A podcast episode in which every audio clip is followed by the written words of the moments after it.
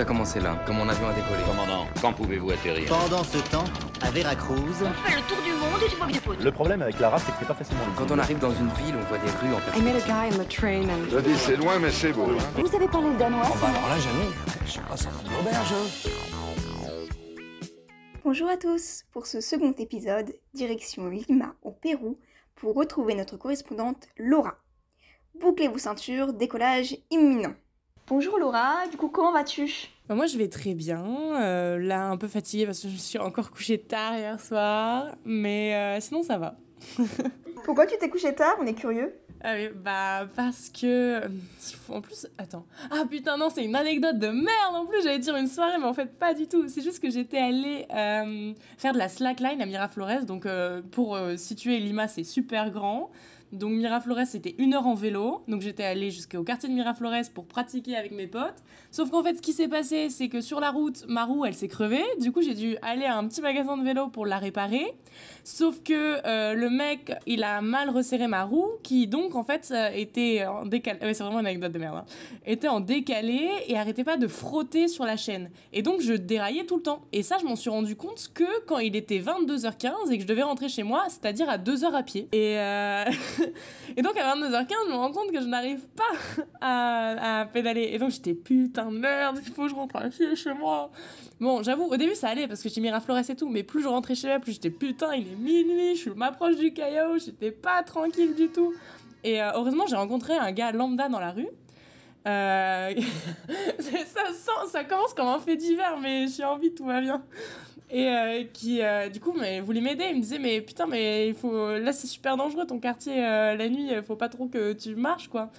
Et je lui dis, bah ouais, ouais, mais faut bien que je rentre chez moi là. Et donc, on a essayé de réparer ma chaîne, mais c'était impossible parce que c'était un truc de la roue, on devait avoir une clé. Et au final, on a fourré le vélo dans son coffre pour qu'il m'amène jusque chez moi. Voilà, c'était pour ça que je me suis couchée giga tard hier soir. Ah ouais Ah ouais, c'est toujours des belles anecdotes avec toi Laura.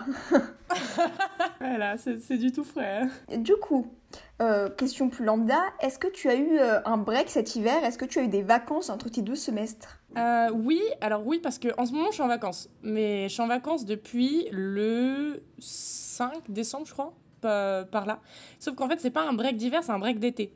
Parce que puisque je suis dans l'hémisphère sud, les, vacances sont inversées. C'est-à-dire que mes euh, trois mois de vacances viennent de commencer. Enfin, viennent de commencer. Maintenant, je suis bien à la, la moitié des trois mois de vacances. Et je suis en vacances jusqu'à mi-mars. Donc là, euh, j'ai le temps encore. hein, vraiment, j'ai le temps de voir avant que mon deuxième semestre commence mi-mars et se termine du coup fin juillet. Et qui, seront, qui sera donc pas mon deuxième semestre, mais mon premier semestre si on regarde l'année euh, universitaire là-bas. Ah oui, d'accord. Et du coup, est-ce que tu vas profiter de ce grand break pour rentrer en France ou ce n'est pas du tout dans tes plans? Ah non, non, pas du tout, pas du tout. J'ai envie de rester, euh, j'ai envie de rester découvrir euh, parce que j'ai ma vie là-bas aussi. Donc, euh, je sais pas, j'ai pas non plus. Enfin, je ressens pas le besoin de retourner en France. Et je pense que ça me ferait vraiment trop bizarre dans, dans mon expérience, comme, je sais pas, une pause, de, enfin, une pause dont j'ai pas besoin. En plus, on va pas parler du prix de l'avion, de l'envie de, de retourner en avion non plus. Non, non. Bah là, depuis décembre, je suis allée un mois en Colombie, avoir une amie de Sciences Po, justement, qui était en Colombie. Et là, je suis rentrée il y a à peine une semaine. Et bon, je vais bouger un peu dans, dans le Pérou euh, pour là où je peux bouger, quoi. Donc là, ça, tu as passé un mois en Colombie, c'est ça? Ouais, je viens de passer un mois en Colombie du 15 euh, décembre au 6 janvier. Donc tu as fêté Noël euh, là-bas? Ça se fête? Ouais, Hum, Noël, le Nouvel An, tout ça, tout ça. C'était vraiment super chouette. On a regardé Mission Cléopâtre, c'était très sympa. Ok, et du coup, t'as une préférence entre la Colombie et le Pérou? Ouf Je... Je sais pas, c'est un peu compliqué parce que, en soi, pendant un mois en Colombie, j'ai vraiment voyagé beaucoup. Donc, euh, j'ai vraiment vu beaucoup de pays en Colombie et j'ai vraiment adoré. Euh, en, Pérou, j'ai pas voyagé tant que ça pour le coup. Enfin, j'ai j'ai voyagé beaucoup le premier mois, puis après, j'ai pas trop bougé. Et, euh, mais après, j'ai adoré aussi. Je pense que c'est quand même assez différent les deux pays. J'ai l'impression que la Colombie, c'est beaucoup plus forêt amazonienne. Il y a beaucoup plus de flore et tout ça. La mentalité des gens est un petit peu différente aussi. Euh, je pense que les Colombiens, ils vont encore plus te parler facilement. Moi, je suis vraiment tombée amoureuse de la Colombie. Là, je, je ne rêve que d'y retourner. Donc, euh, après, le Pérou, j'ai adoré aussi. Mais je pense que là, en- ça m'a fait vraiment un truc quand, j'étais, quand je suis allée en Colombie et que j'avais vraiment besoin d'y rester un petit peu plus. Et tu as visité des monuments, des paysages particuliers en Colombie? Hum, attends, laisse-moi quelques, quelques secondes pour penser. Euh, oui, alors on, est on est surtout allé dans la nature, dit comme ça. On est allé à Sutatausa, euh, au nord de, de, Bogota. Ça, c'est vraiment un petit coin de niche, mais c'est parce que, euh, puisque moi je pratique la slackline, j'étais rentrée, rentrée en contact avec la communauté de slackline de Colombie qui me disait Eh, mais je leur disais, mais vous savez pas si je peux faire de la slackline en Colombie? Et ils m'ont dit Ah, mais oui, mais viens à Sutatausa parce qu'on va installer la plus grande highline de Colombie. Et du coup, j'y suis allée et j'ai essayé la highline pour la première fois de ma vie. C'était très sympa. Alors, est-ce que tu peux nous expliquer ce que c'est que la Highline parce qu'on n'est pas tous connaisseurs oui, oui, pardon. Euh, en fait, la, la Highline, euh, c'est une corde lâche, une sangle, que tu vas installer entre deux montagnes et sur laquelle euh, bah, tu te balades tout simplement ou tu fais des sauts, enfin tu fais ce que tu veux. Et euh, donc moi, normalement, je suis pratiquante de slackline. Donc je fais ça entre deux arbres, le niveau en dessous. Mais euh, en Colombie, il y avait de la highline. Et donc j'y suis allée, j'ai, essayé la highline. Et euh, enfin, je dis highline avec un accent très, très espagnol. Parce que... Mais attends, je vais essayer de le dire bien. Highline. Comment high, line mais, mais ouais, c'était très chouette. Ensuite, on est allé faire des festivals aussi. On est allé au festival de Pasto, plus au nord de la Colombie, qui était très sympa, sur lequel je me suis fait balancer plein de farine. C'est très chouette. Et euh, on est allé à Cali aussi pour euh, les fêtes de Noël et les férias parce que durant le mois de, enfin la semaine entre Noël et le Nouvel An, il y a énormément de concerts et d'activités et les rues sont très animées et c'est super sympa. Ok, et du coup tu es rentré depuis une semaine tu m'as dit au Pérou et tu as déjà des plans pour occuper tes prochains mois ou pas du tout? Oui, non, oui, non. En fait je dirais oui et non. C'est-à-dire que oui, j'aimerais bien voyager avant mi-mars. Si je voyage pas tant que ça, ça me rendra pas très triste parce que je, je m'amuse bien au Pérou, on va pas se le cacher. Avec mes communautés et tout, j'ai mes potes, tout est très sympa. Enfin, au Pérou, euh, à Lima, dans tous les cas, je serai au Pérou. Et euh, non, après, oui, ce week le week-end prochain, je vais aller à Jauja, qui est une ville de la Sierra un peu plus donc euh, rentrer dans les terres par rapport à la côte. Parce que mes, mes colocs donc sont de Rauja et ce, le week-end prochain il y a une grande fête du village à Rauja donc je vais y aller et euh, donc il y a une autre fille de Sciences Po qui s'appelle Ella qui vient du campus de Nancy avec qui je vais aller euh, à, à, cette fête du village parce que elle va devenir ma, ma future coloc. C'est une autre histoire mais, euh, et donc, en fait, on va aller ensemble à Rauja. Et après, on voulait aller euh, plus vers le nord du Pérou, à voyager jusqu'au 6, euh, jusqu'au 6 février. Et de là, j'ai pas trop de plans. Je voulais juste aller à Iquitos aussi parce que j'ai un. Pareil, à la slackline, tout ça. J'ai un, un, ami à Iquitos. Donc, Iquitos, c'est une ville vraiment dans la selva. Dans la selva, donc dans la, plutôt la forêt amazonienne. Je dis forêt amazonienne, mais c'est plutôt jungle, je crois. Je sais même pas si, si c'est la forêt amazonienne. Et, et donc, il a installé là-bas une waterline, qui est une lagne sur l'eau. Et donc, euh, je suis super pote avec ce gars. Il est venu à Lima euh, cette semaine. Il m'a dit, faut trop que tu viennes. donc, j'ai trop envie de passer euh, fin février durant les vacances avant de reprendre les cours. Ok. Et petite question quand même, pas trop de regrets de pas avoir passé les fêtes en famille? Non Mais là Non, ça c'est... Non, vraiment pas du tout. Enfin... Non, je suis partie à l'aventure, moi c'est ce que j'adore. J'ai vu plein de paysages, euh, je me suis bien amusée. Euh, franchement, euh, limite on est sorti en boîte à Noël. Enfin, je veux dire, ça va. Et puis j'ai pas trop non plus une dans ma famille, j'ai pas non plus une, une, grosse tradition Noël où c'est super important, tu revois toute ta famille. Moi quand je fêtais Noël, c'était juste avec ma mère, mon père, mon frère, mon chat et mon feu et mon sapin. Mais donc enfin je sais pas, c'était non, non, ça m'a pas plus manqué que ça. Alors, on va faire un petit retour sur ton premier semestre, parce que du coup, bah, il s'est achevé. Enfin, ton premier et deuxième semestre, si on a bien suivi. Et euh, donc, est-ce que tu peux nous dire un petit peu comment s'est passé l'adaptation, les cours, tes objectifs euh, du premier semestre? Ont-ils été atteints? Euh, oui, je dirais que oui, vraiment. Enfin, c'est-à-dire que je suis partie au premier semestre. Je crois quand je t'avais envoyé le, le, premier retour, euh, je venais de commencer euh, mes premiers cours de théâtre, parce que du coup, j'ai fait beaucoup de théâtre là-bas. Enfin, j'ai fait pratiquement que ça. 5 cours sur 6, c'était du. Non, 4 cours sur 6, c'était du théâtre, un de l'art, et un dernier, c'était ben, un cours d'anthropologie, pour faire un peu plus dans le classique, quand même. Et, euh, et ouais, bah, j'étais trop contente en me disant, ouais, je vais découvrir tout ça et euh, je vais continuer à faire du théâtre et ça, j'adore. Et, euh, et ouais, je suis super contente. J'ai adoré. J'ai continué à adorer. J'ai adoré, adoré le premier jour, j'ai adoré le dernier jour. Ça a été très physique à certains moments. j'ai appris à tenir sur la tête, ça c'était très physique. Et, euh, et non, non, non, j'ai vraiment adoré mes cours. Mes cours mon cours d'anthropologie, je l'ai adoré. Mon cours de production de festival, il était un peu plus compliqué parce que même s'il était intéressant, il était en ligne. Et euh, bon, ça arrive à certaines personnes d'avoir une capacité à être soporifique. C'était le cas de mon professeur. Et donc, alors quand t'es soporifique et qu'en plus tu parles en espagnol et qu'en plus c'est en ligne et qu'en plus c'était à 8h du matin, vraiment, euh, j'avais mon chocolat chaud, mon café, 3 cafés, 4 cafés, 5 cafés et ça suffisait pas quoi. Mais bon, ça arrive. Ok, et euh, justement en parlant du théâtre, euh, tu nous en avais parlé dans ton premier audio, est-ce qu'il y a eu une petite représentation de fin de semestre ou Pas du tout? Non, pas du tout, parce que en fait, il y a des représentations pour le cours qui s'appelle Actuation, donc le cours de jeu, sauf que c'est un cours de spécialité, c'est un cours que tu, que tu prends selon le niveau que tu as, sauf que moi je suis arrivée et j'ai juste pris les électifs. Donc ceux que tu peux choisir, un peu peu importe le niveau que tu as, mais puisqu'ils ne pouvaient pas me placer dans un niveau, j'ai pas eu ce cours principal, qui était le seul où il y avait à peu près une représentation. Après, dans les cours électifs que j'ai eus, il y a quand même eu des sortes de... Enfin, pour le, le partiel, et en fait, c'est en fait, dans certains cours, une sorte de mini-pièce de mini-pièce de 8 minutes où tu as, as monté un truc avec les autres élèves et tout. Euh, et des fois, c'était ouvert, donc il y avait des, des- d'autres profs qui venaient, d'autres élèves qui venaient. Mais je sais pas si je la classerais dans représentation parce qu'il n'y a pas eu une communication énorme sur ce truc-là, c'était que 8 minutes, c'était pas non plus une pièce en soi. Mais oui, en soi, il y a eu des représentations. Et du coup, euh, ces premiers cours qui étaient très centrés théâtre, ça a quand même permis de t'orienter vers un futur master possible ou c'est complètement pas dans tes projets de réfléchir au master? Alors, oui, si, quand même, parce que je crois que c'est en fin février qu'on doit le demander. Mais ça, c'est vraiment. Ça fait 3, 4 mois, 3 mois peut-être que c'est un peu compliqué pour moi de réfléchir un peu à ce que je veux faire l'année prochaine. Parce qu'au début, je me disais, bon, j'adore le théâtre, j'adore ce que je fais, j'adore l'art, euh, je vais aller en, ma- en master affaires culturelles et je vais continuer, euh, enfin, euh, culture, euh, spéculture, et euh, je vais continuer à faire de la production de théâtre. Sauf que plus le temps passait, plus je me rendais compte que j'étais amoureuse de l'Amérique latine. Et que vraiment, il y avait un problème avec ça, c'est que je voulais rester en Amérique latine.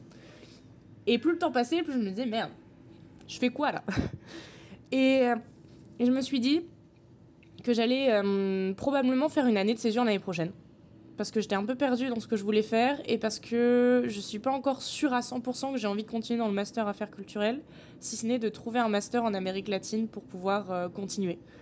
Et donc je sais pas, mais vu que j'ai pas encore, enfin si j'ai fait quelques recherches, j'ai vu un master en Argentine à Cordoba, euh, à Buenos Aires pardon, et un master euh, à Bogota en Colombie qui m'intéresserait probablement. Mais je suis encore en contact avec les élèves, avec les professeurs. C'est pas encore très clair la façon dont, dont, dont le, concours est fait. C'est pas non plus très clair si ce master pourrait être validé plus international, si dans le cas où j'aurais envie de rentrer en Europe non plus aussi. Donc, euh, donc je sais pas, je suis un peu perdue. Donc pour l'instant, ce que je me suis dit, qui est un plan qui peut peut-être changer d'ici à, fin février, mais je pense que ça va être ce qui va rester d'ici la fin de l'année, c'est de faire une année de césure l'année prochaine pour préparer les concours euh, des masters qui m'intéressent en Amérique latine. Et, euh, et aussi préparer peut-être le concours de journalisme de l'école de Sciences Po aussi. Enfin, pas le concours. Si, c'est un concours ou c'est sur dossier, je crois. Parce que je me suis dit, pourquoi pas. Ouais, c'est ça. Pourquoi pas euh, le journalisme aussi. Après, je, voilà, c'est ça. Je suis encore un peu perdue. Et je me pose la question entre l'affaire culturelle, affaires culturelles en Amérique latine, affaires culturelles à Sciences Po ou journalisme à Sciences Po. Et voilà. C'est pour ça que je pense qu'une année de césure pourrait être intéressante. Et si tu faisais une année de césure, ce serait donc en Amérique latine? Non, en vrai, je pense pas. Je pense que si je ferais une année de césure, je la ferais à Paris. En vrai, moi, j'aimerais trop rester en Amérique latine. Je vais pas le cacher, si je pouvais, je resterais en Amérique latine. Voilà, je préparais mon concours en Amérique latine et point. Et en ça, ce serait intéressant pour me continuer à parler espagnol parce que les concours seraient en espagnol et tout ça, tout ça. Mais je me dis, euh, si je fais, si je veux aussi rentrer dans le master journalisme, ça serait bien que j'ai une expérience journalistique. Et je me suis dit, pourquoi pas essayer de rentrer à Radio France ou un truc dans le genre à Paris. Après, c'est vrai que si je trouve un média en Amérique latine, tu me diras, pourquoi pas? Après, si c'est pour rentrer dans les médias qu'il y a au Pérou qui sont super orientés par la politique, où t'as aucune liberté de la presse, euh, ça donne pas non plus trop envie et je préfère encore rentrer en France, quoi. Mais je pense que non, ça sera à Paris du coup. Ok. Donc tu nous as parlé, pour revenir un petit peu à ta 3 en ce moment, tu nous as parlé de tes, de tes colocataires, qui étaient, si on se souvient bien, et qu'on a bien révisé, euh, deux Péruviens, qui avaient une maman très gentille, un petit peu ta maman d'adoption. Euh, bah, tu nous as tout à l'heure un peu spoilé en nous disant que tu allais sûrement changer de colocataire. Que se passe-t-il? Oui et non. C'est-à-dire que je garde mes colocataires. Non, jamais je les laisse, jamais je laisse. Ma famille, je vais pas les abandonner. Et, euh, mais non, c'est juste qu'en fait, il y avait une, il y a une autre chambre. euh, et donc, euh, il y avait aussi une fille de Guancayo dans, la, dans la coloc. Mais la fille de Guancayo, c'est juste une ville de, de Raura. Mais elle avait rien à voir avec la petite famille dans laquelle j'étais intégrée. Mais en fait, il y a son cousin qui va arriver à Lima pour étudier. Et donc, ils ont deux chambres. Et la fille, elle va aller se mouder. Enfin, comment ça se dit? Putain, gros vlog français. Elle va déménager. Elle va déménager avec son cousin, près de, beaucoup plus près de la Catholica, qui est le nom de l'université. Et donc, il y a une chambre de libre. Et euh, Ella, qui est une fille du campus de Nancy, que- qui se plaisait pas non plus euh, énormément dans sa, dans sa maison d'étudiant, euh, et avec qui je suis très pote, ben donc cherchait un, autre endroit pour bouger. Pour, pour rester le deuxième semestre et je lui dis bah attends il y a une il y a une chambre et du coup elle va venir euh, vivre avec moi euh, à partir de samedi prochain parce qu'elle, du coup, elle est rentrée en France euh, pour les vacances. Super. Et sinon, la colocation se passe très bien. Vous avez chacun votre chambre et vous avez la cuisine et la salle de bain en commun, c'est ça? Alors, où- moi, j'ai ma, j'ai quand même une salle de bain privative.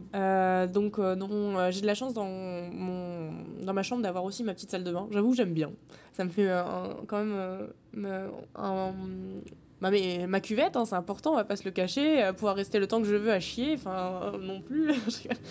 Et. euh, Et non, non, sinon, oui, il y, y a ma chambre, il y a la chambre qui va être celle d'Ella, et il y avait aussi la chambre avec la maman qui, vit, qui vivait aussi dans la même chambre avec son fils. Et donc avec la... oui, qui vivaient euh, tous les trois dans la même chambre. Donc ça, c'était un peu... Ils, ils vivaient un peu les uns sur les autres. Et, euh, et donc oui, la cuisine, on l'a partagée et tout. Ça, il n'y avait pas de souci. Euh, souvent, la maman, elle faisait à manger et euh, souvent, elle m'invitait. Donc euh, c'est très sympa. Et du coup, la maman va rester le prochain semestre aussi? Ça, c'est pas sûr à 100% parce que euh, donc euh, ils sont tous de Jaura, la ville dont, dont je t'ai parlé, qui n'est pas de Lima, qui est dans la Sierra. Et en fait, elle a trouvé euh, potentiellement un travail euh, chez elle. Donc, elle pourrait rester avec son mari, euh, là où elle habite, dans la campagne. Ça serait beaucoup plus sympa que de vivre dans Lima, la grosse ville et tout. Donc, ça, c'était le plan il y a un mois.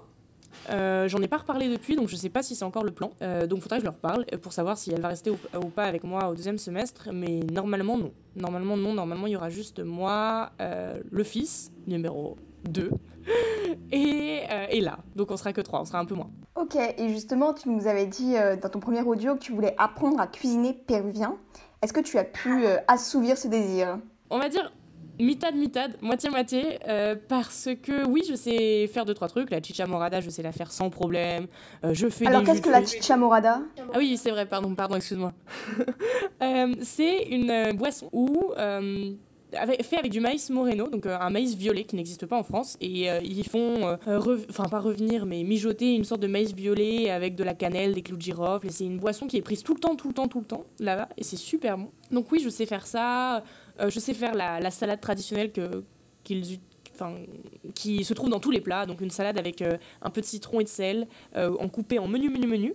Donc je sais faire deux trois trucs, mais en vrai pas tant que ça. J'ai pas tant que ça appris. Euh, J'étais beaucoup euh, à, sortir où j'arrivais pas trop à coordonner avec euh, ma maman péruvienne. Et donc peut-être plus là maintenant que, que je suis en vacances et que elle elle, elle continue à travailler. Donc pour l'instant en ce moment même on est que toutes les deux dans le dans l'appart.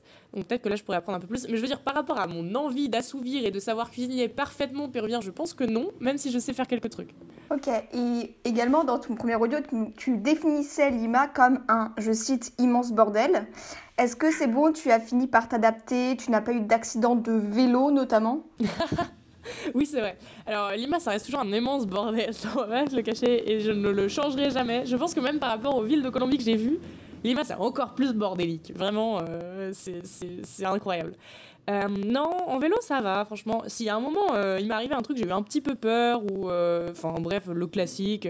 Il y avait une voiture qui doublait par la droite, un piéton qui allait traverser. J'ai voulu éviter le piéton parce qu'il me voyait pas. Du coup, j'ai un peu rabattu vers la droite, mais la voiture, vu qu'elle voulait me dépasser par la droite, bref, j'ai failli me faire renverser. Mais bon, après, ça, c'est le truc, ça arrive à Paris aussi. C'est pas. Bon, peut-être plus facilement à Lima parce qu'ils conduisent comme des dingues.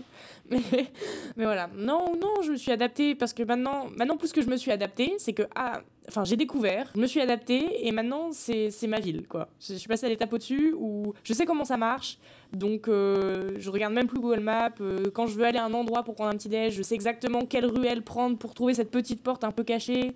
Euh, je sais où se trouvent les terrains de basket pour aller jouer avec mes potes ou alors le spot pour aller faire de la slackline. Donc, enfin, maintenant j'ai un peu adopté la ville.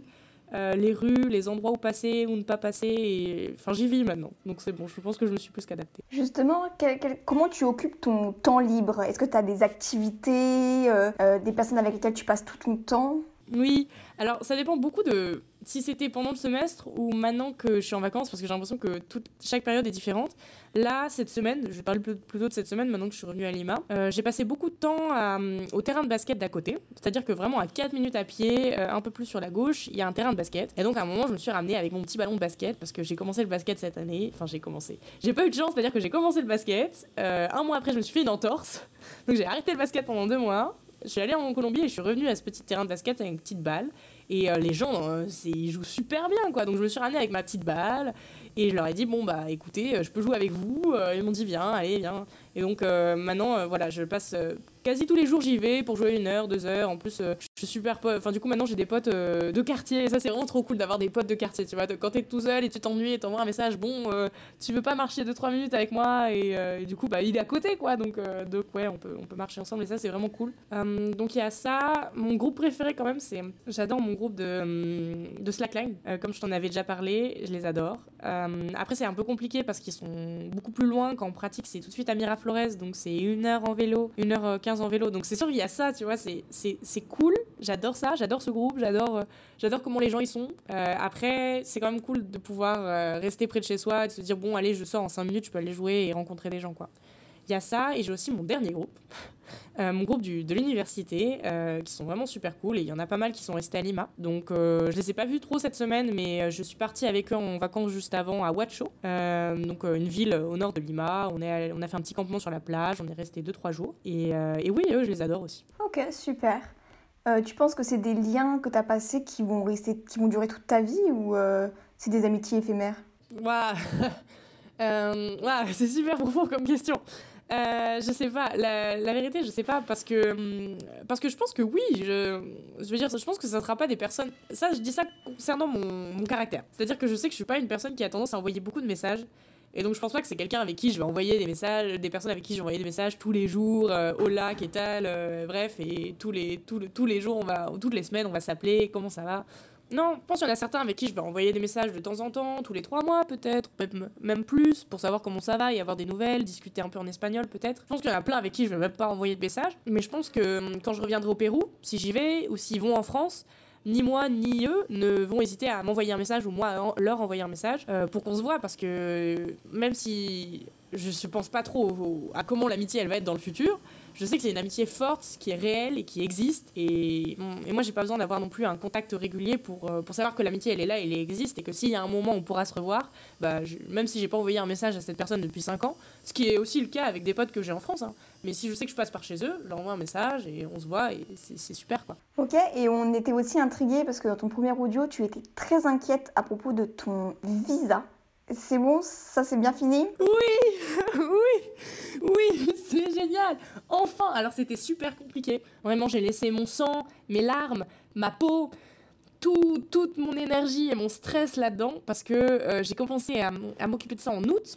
Et j'ai eu mon, ma petite carte euh, que je pourrais te montrer si tu veux. Elle, est tout plein de couleurs, est super mignonne. Euh, je l'ai eu la veille de partir en Colombie.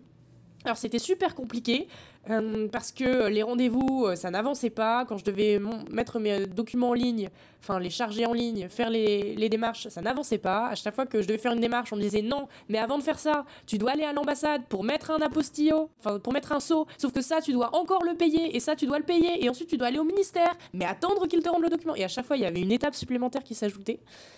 Et, euh, mais j'ai eu de la chance parce que le dernier mois, alors je me demande si mon université n'a pas mis euh, la main à la pâte, mais euh, ça a commencé à avancer super vite. C'est-à-dire qu'il répondait beaucoup plus vite. Et en une semaine, je suis passée de pr- prise d'empreinte digitale à récupérer mon, du coup, mon carnet, comme il l'appelle, mon carnet d'Extranjera. Et, euh, et donc je me dis, merde, normalement c'est deux mois quoi de, latence, mais je pense que l'université a un peu mis la main à la pâte parce que je suis passée en coupe-fil, euh, c'est allé super vite, j'étais sur une liste à part.